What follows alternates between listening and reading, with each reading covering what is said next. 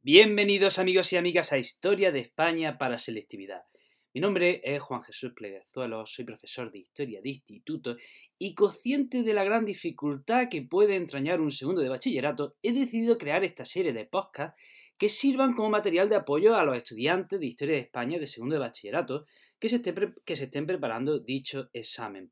Hoy antes, de, hoy, antes de empezar con el tema, me gustaría hacer una pequeña mención y comentario. Miren, eh, mientras estoy grabando este programa, soy profesor de. Eh, soy profesor de historia en el Instituto IES Francisco Ayala de Granada. Y en este instituto tengo dos grupos de segundo de bachillerato, 30 alumnos en cada grupo, o sea, 60 alumnos. Por cierto, les mando un, fuerte abrazo a todos ellos. Eh, y, cuando yo empecé este programa era, pues, pues, era para ellos, estaba enfocado a, estos 60 alumnos de segundo de bachillerato. También quería tener este material para los próximos años, eh, para irlo trabajando en la clase invertida. Pero en fin, yo creía que mi audiencia iba a estar restringida a, estos. A, los alumnos que tengo en la actualidad. Y me estoy encontrando que el programa está trascendiendo mucho más allá de esos 60 alumnos. El número de descargas y el número de suscripciones pues va muchísimo más allá y está creciendo a un ritmo bastante alto. A este paso yo mismo me voy a hacer la competencia con mi otro programa de historia. Eh, así que este programa, ya que veo que me está escuchando bastante más gente eh, de, la que yo, de la que yo pensaba, pues este programa va dedicado a esas personas, a esa gente que no me conoce personalmente, a esos chicos y chicas que son estudiantes de segundo de bachillerato, que se están preparando su examen y que no me conocen, este programa va para ellos. No creía que iban a estar ahí y veo que sí, sí, sí, sí están ahí. Así que un fuerte abrazo a, todos vosotros, ¿vale? Empezamos con el programa. Bien, vamos a hablar del siglo XVIII, el siglo de los Borbones. ¿eh? Estos Borbones que vienen desde Francia, pero vamos a ver cómo llegan a Francia. Miren, en el año 1700 eh, muere Carlos II eh, sin descendencia. Y, y, antes de morir dejó en su testamento que su sucesor debía ser Felipe d'Anjou, nieto de Luis XIV, el rey de Francia. Claro, el resto de potencia esto no lo acepta. ¿Por qué? ¿Por qué? ¿Por qué? Porque imagínense, si tiene en un en el rey en, Francia tiene a, Luis XIV y en España tienes al nieto, pues ¿qué se iba a crear? Se iba a crear una superalianza, una, eh, una supercoalición borbónica en, en Europa que iba a dominarlo todo, así que esto Inglaterra por supuesto que no lo acepta, tampoco lo acepta el imperio austriaco y Holanda, por ejemplo, tampoco lo acepta y proponen a otro candidato. Dicen que el candidato a la corona española debía ser Carlos de Habsburgo, hijo del emperador de Austria. Entonces tenemos que en el plano internacional ya hay división. Unos apoyan a Felipe d'Anjou y otros apoyan al candidato austriaco Carlos de Habsburgo. Pero es que dentro de la península eh, también se lía el pifostio. Eh, resulta que dentro de la península Castilla apoyaba a Felipe d'Anjou y Aragón apoyaba al candidato austriaco. Pues os lo podéis imaginar. ¿Qué sucede? Pues que en el plano internacional tenemos una guerra, tenemos una guerra. Miren, en el año 1701 se firma un tratado en La Haya, y, este tratado eh, coaligaba, eh, unía al Sacro Imperio Romano Germánico, a Inglaterra y Holanda. Y se alían para luchar contra los Borbones. Y en el lado de los Borbones, ¿quién, ¿a quiénes tenemos? A Francia y a España. Hay que decir que estos dos bandos en principio están muy equilibrados, pero que dentro de la península eh, casi, casi, casi Felipe V dominaba toda la península, excepto, por ejemplo, Gibraltar, que se la quitan los ingleses y aún, pues, aún la controlan, ¿no? Eh, ¿Qué sucede? Que en principio Felipe V controla toda la península hasta que, ojo al dato, attention please, hasta que en 1705 en Barcelona se firma eh, lo que es el llamado Pacto de Génova. Y este Pacto de Génova era un pacto pro-austriaco, pro-candidato austriaco. Y tanto así que Carlos de Austria llega a ocupar la ciudad, llega a ocupar Barcelona el 9 de octubre. Y, a partir de que Cataluña, a partir de que ese pacto de Génova, la causa, la causa austríaca se expande por toda Aragón. O sea, ya tenemos que la península también está dividida. ¿Vale? Eh, ¿Qué pasa? Pues bueno, que hemos dicho que, la causa austríaca se expande por toda Aragón hasta que en el año 1707 Felipe V eh, consigue derrotar a esas tropas pro-austríacas, esas tropas pues austriacas que, compuestas de ingleses, de holandeses, en la batalla de Almansa. Así que a partir de ahí, a partir de la batalla de Almansa, Felipe V recupera Aragón, recupera Valencia, recupera parte de Cataluña, ¿eh? y ojo, todavía le falta, ¿qué le falta? ¿Qué le falta? Pues, pues la otra parte de Cataluña. ¿eh? Eh, bueno, ¿qué, pasa? Hemos dicho que los bandos están muy equilibrados, están, están ahí a la par, hasta que, atención, llega el año 1711 y muere el emperador de Austria. ¿Y quién le sucede? Pues su hijo, el archiduque Carlos. Imagínense, si el emperador, o sea, si en, el imperio austriaco tenemos a Carlos y este mismo Carlos, el mismo que iba a heredar la corona española, que por aquel entonces seguía siendo el imperio más grande del mundo, eh, ¿qué, hubiéramos tenido? Hubiéramos tenido un mega imperio Habsburgo que hubiera controlado todo el mundo. O sea, lo que los ingleses no querían. Los ingleses no querían un candidato Borbón en Francia y en España para que no lo controlasen todo. Y ahora se encuentran con, con el mismo problema, pero con distinto nombre. Ahora los ingleses iban a encontrar con que los Habsburgos iban a dominar tanto centro de Europa como por la mitad del mundo. Así que aquí ahora es cuando los ingleses dicen, bueno, venga, vamos a negociar. Vamos a sentarnos a charlar tranquilamente y vamos a ver si buscamos a, ver si buscamos una solución para esto porque no quiero ahora ya ahora soy yo el que, el que no quiere que Carlos esté en los dos tronos. Bueno, pues se firman distintos tratados. Se firman el Tratado de Utrecht en 1713 y el Tratado de Rastatt en 1714. Estos son los dos tratados que ponen fin a, esta guerra de sucesión. Pues, ¿qué, cuál es el peaje que tiene que pagar España para terminar con esta guerra? Eh, a Austria se le cede el milanesado, Flandes, Nápoles y Cerdeña. ¿eh? Y a Gran Bretaña se le cede Gibraltar y Menorca. Eh, algunos de estos territorios España los recuperó con el tiempo. Por ejemplo, Nápoles, aunque luego la volvió a perder. Menorca también se recuperó. Gibraltar nunca se más se ha recuperado. Cerdeña tampoco. Flandes tampoco. El milanizado tampoco. Es decir, España suelta lastre y todos sus territorios centroeuropeos lo, se desprende de ellos. ¿Vale? Sigue manteniendo el imperio americano en Filipinas y Filipinas, pero lo que es los territorios centroeuropeos se desprende de ellos. Y bueno, atención, pregunta de trivial. Eh, ¿Qué ciudad seguía irredenta, seguía rebelde, seguía en, en, armas contra el candidato austriaco, contra Felipe d'Anjou? Barcelona. Barcelona sigue, sigue rebelándose contra Felipe d'Anjou hasta que cae el 11 de septiembre de 1714. Luego también caería Mallorca en 1715. Pero a todo esto creo que hay una cosa que no he dicho creo que hay una cosa que no he dicho y esto en selectividad podría caer, o, y si no cae Polo, porque es una manera de demostrar que, conocemos bien la historia de España. ¿Por qué la corona de Aragón apoyaba al candidato austriaco y por qué Castilla apoyaba al candidato borbónico o Borbón? ¿Eh? Hay una respuesta clara, deberías de saberla, debería a esta altura, debería estar... ¡Ah, es muy fácil! ¡Qué pregunta tan tonta! Repito, ¿por qué el candidato ¿Por qué la corona de Aragón apoya al candidato austriaco y por qué la corona de Castilla apoya al candidato Borbón? La respuesta es muy sencilla. La corona de Aragón, la corona de Aragón tenía unas instituciones regionales con mucho poder. Las cortes de la corona de Aragón, del Reino de Valencia, de la, Generalitat de Cataluña, tenían mucho poder. Tenían mucho poder. El rey mandaba, no mandaba mucho en la corona de Aragón o tenía un poder con muchos límites. Sin embargo, ¿qué modelo de gobierno se da en Francia en el siglo XVIII que lo inventan los Borbones y que no lo traen a España? El absolutismo monárquico.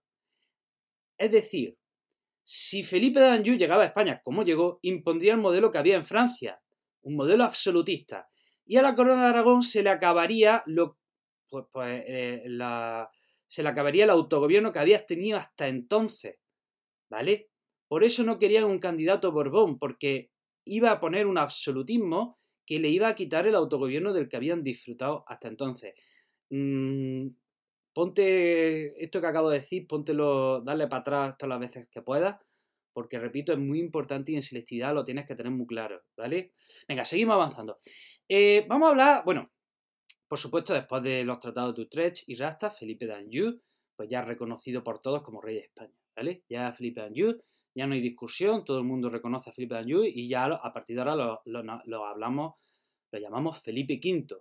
Bueno, pues en política exterior tenemos que decir que el siglo XVIII es de relativa estabilidad. Claro, si lo comparamos con el siglo anterior, que España iba a todas las guerras que, que podía, pues el siglo XVIII es relativa estabilidad, relativa paz. aún así hubo alguna guerra que otra. Tenemos que hablar de los pactos de familia. ¿eh? Los pactos de familia entre la corona eh, española y la corona francesa, porque son, ¿por, qué se llama de familia? Pues porque son familia. Hay tres pactos de familia. El primer pacto de familia eh, lo firma Felipe V con el rey de Francia y quería recuperar unos territorios que acababa de perder los en el Tratado de Utrecht, por ejemplo, Nápoles, ¿vale?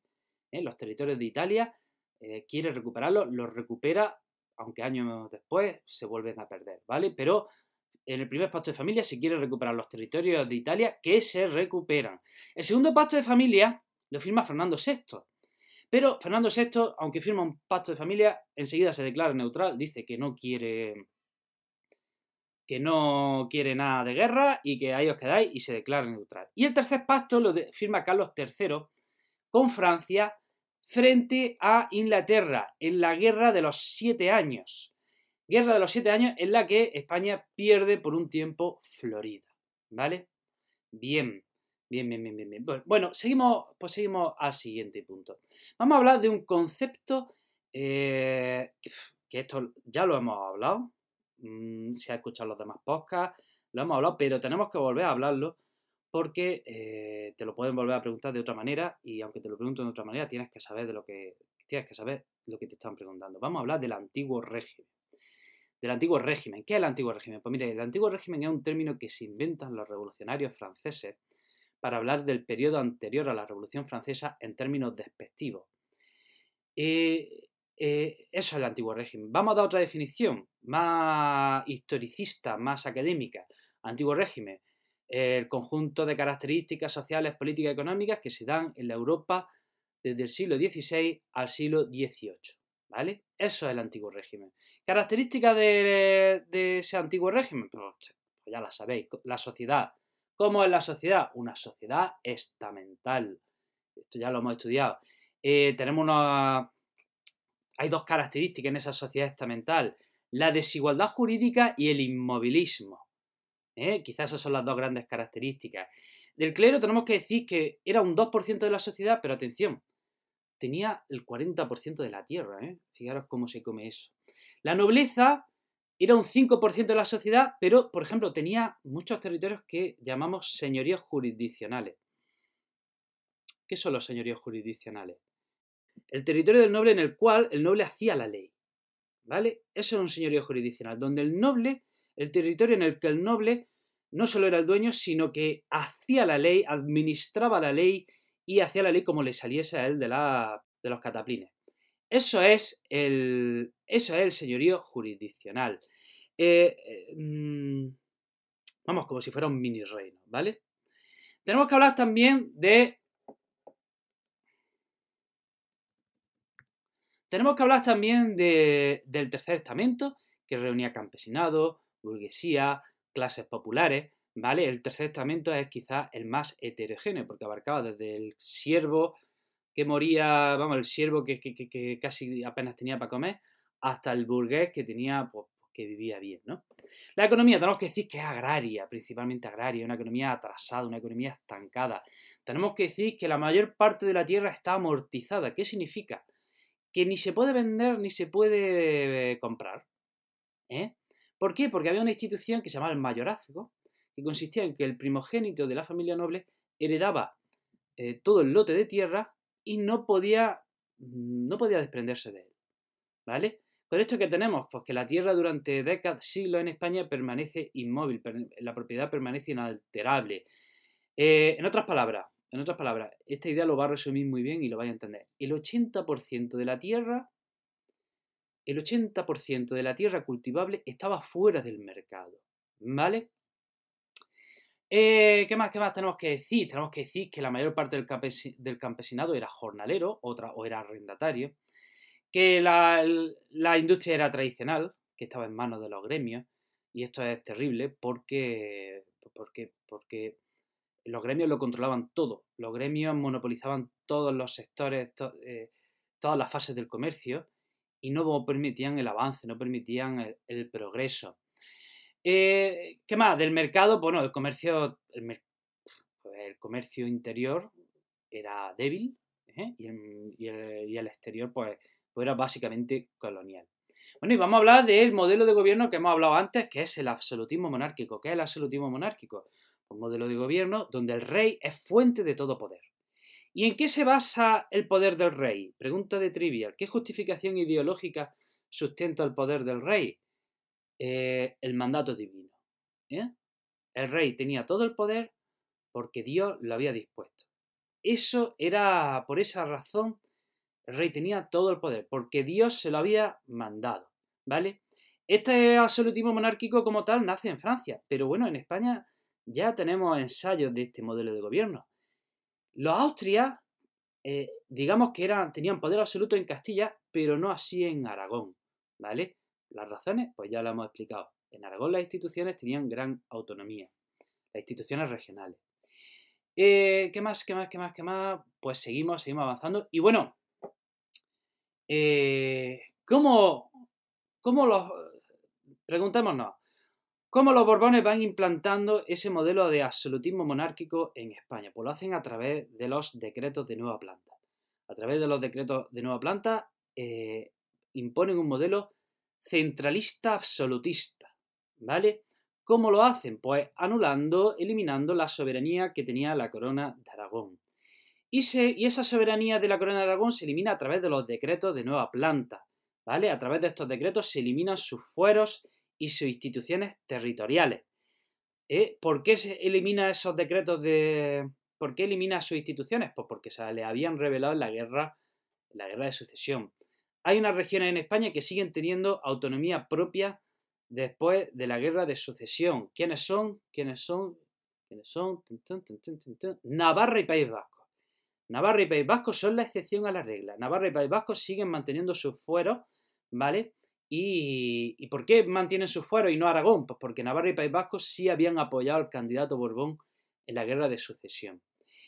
Eh, ¿Qué más? ¿Qué más? ¿Qué más? Hay que decir que las cortes de la corona de Aragón se integran en las de Castilla, que a partir de ahora solo quedan para jurar el cargo al heredero. Bueno, para organizar el territorio se crean una, se crean una figura que es la figura de la secretaría, ¿vale? Se crean las secretarías. Estos eran como ministros, como si fueran ministros, pues eso es lo que se crea, ¿vale? Se crean demarcaciones provinciales al frente de las cuales se nombra un capitán general. ¿Qué más? Se extiende la figura del corregidor a la corona de Aragón, ¿vale? Antes solo estaba en Castilla. Y se crea también una figura que se llama la figura del intendente, y este intendente se dedica a recaudar impuestos y a dinamizar la economía. Ahora vamos a hablar de la ilustración. Mm, ¿Qué es la ilustración? Pues mire, la ilustración es un movimiento intelectual que surge en Francia y que propone sustituir el pensamiento mágico religioso por un pensamiento basado en la razón y en la lógica. La ilustración propone cambiar al dios de los cristianos por la diosa de la razón. Cree que el objetivo último del hombre es ser feliz. Qué objetivo tan bonito, por favor. Tenemos que volver a hablar de este tema. ¿eh? El objetivo del hombre es ser feliz y piensan que la tecnología y la ciencia nos va a traer el paraíso a la tierra y todos vamos a vivir bien gracias a la tecnología y a la ciencia. Pero para ello para ello el requisito imprescindible es la educación. Fundamental, fundamental la educación. También, por supuesto, como gente racional y lógica, critican el absolutismo monárquico. No tiene ningún sentido eso de que, eso de que Dios le ha mandado al rey que tenga todo el poder. No se lo traga, ¿vale? Vamos a hablar del despotismo ilustrado. ¿Qué es el despotismo ilustrado? Pues miren, hay reyes en Europa que se adhieren a la ilustración, les gusta la ilustración les gusta tener una política basada en la lógica, en el, en, el razonamiento, en la ciencia, en la técnica, en la tecnología. ¿eh? Estos reyes ilustrados pretenden, estos reyes son ilustrados y pretenden que el pueblo mejore, que el pueblo prospere, que el pueblo avance y, hacen todo para el pueblo. ¿eh? Le dan todo al pueblo, todas las reformas, educación, industria, todo para el pueblo, eso sí, sin renunciar a su poder sin renunciar a su poder. Estos reyes no están dispuestos a renunciar a su poder. De ahí ese dicho de todo para el pueblo, pero sin el pueblo. Y si tenemos que hablar de un rey ilustrado en España, que es quizá el mejor rey que hemos tenido en la historia de España, es Carlos III. Carlos III era rey de Nápoles, que España, había, recuperado Nápoles, eh, y sube al trono sustituyendo eh, sucediendo a Fernando VI, que muere sin descendencia, y este Carlos III lleva a cabo un intenso programa de reformas políticas, de reformas para modernizar el país. ¿eh? Eh, tiene un equipo de gobierno muy famoso porque han pasado la historia, porque eran todos ellos muy ilustrados, como Campomanes, Conde de Aranda, Florida Blanca, Jovellano, Olavide, ¿vale? Y, este, y este Carlos III pues intenta reformar el país y lleva a cabo un intenso programa de reformas. Pero hay una oposición, hay oposición. Miren, primero había crisis económica. Segundo, el pueblo era conservador. Y tercero, pues, pues, pues no le hacía gracia al pueblo, español que en el gobierno hubiese tanto extranjero. Eh, tanto es así que al final estalla, el pueblo estalla en, en el motín de Esquilache. Esquilache era un ministro italiano que obligaba a los madrileños a recortarse la capa, a recortarse la capa y a llevar un sombrero de ala corta. Eh, ¿Por qué? Porque con la capa grande eh, los madrileños podían cubrirse la cara y cometer delitos. ¿Vale? Y los madrileños no permiten que les toque la capa y se rebelan, se rebelan. Hay un motín y tanto así que obligan al rey Carlos III a destituir a ese ministro que se llama Esquilache. Algunas de las reformas de Carlos III son las siguientes. Esto tiene atención, que esto tiene bemoles. ¿eh? Se declaran honestas todas las profesiones. 1783. ¿eh? Eh, se declaran honestas. Es que, señores, muchos españoles querían ser nobles y vivir del cuento y no trabajar. Se declaran honestas todas las profesiones. Se impulsa la educación primaria.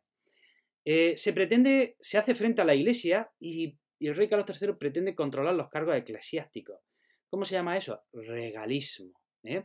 Y en ese enfrentamiento contra la iglesia, expulsa a, los jesuitas. Expulsa a los jesuitas. Limita los privilegios de la Mesta y, atención, repuebla Sierra Morena en, 1771. Ay, nene, ¿cómo acaba uno después de cada podcast? Hasta aquí el programa de hoy. Si valoras mi trabajo, te pido tu apoyo con un like, si me escuchas en iVoox, con 5 estrellas, si me estás escuchando en iTunes. Eh, si quieres, si, si, te interesa la educación, sígueme en mis otros proyectos, te dejo los enlaces en las notas del programa. Y te mando un fuerte abrazo y espero que saques muy buena nota en selectividad, espero que saques muy buena nota en el examen de Historia de España, espero que este segundo de bachillerato te, esté siendo lleno de éxito académico. Te mando un fuerte abrazo y te espero en el próximo programa. Hasta la próxima.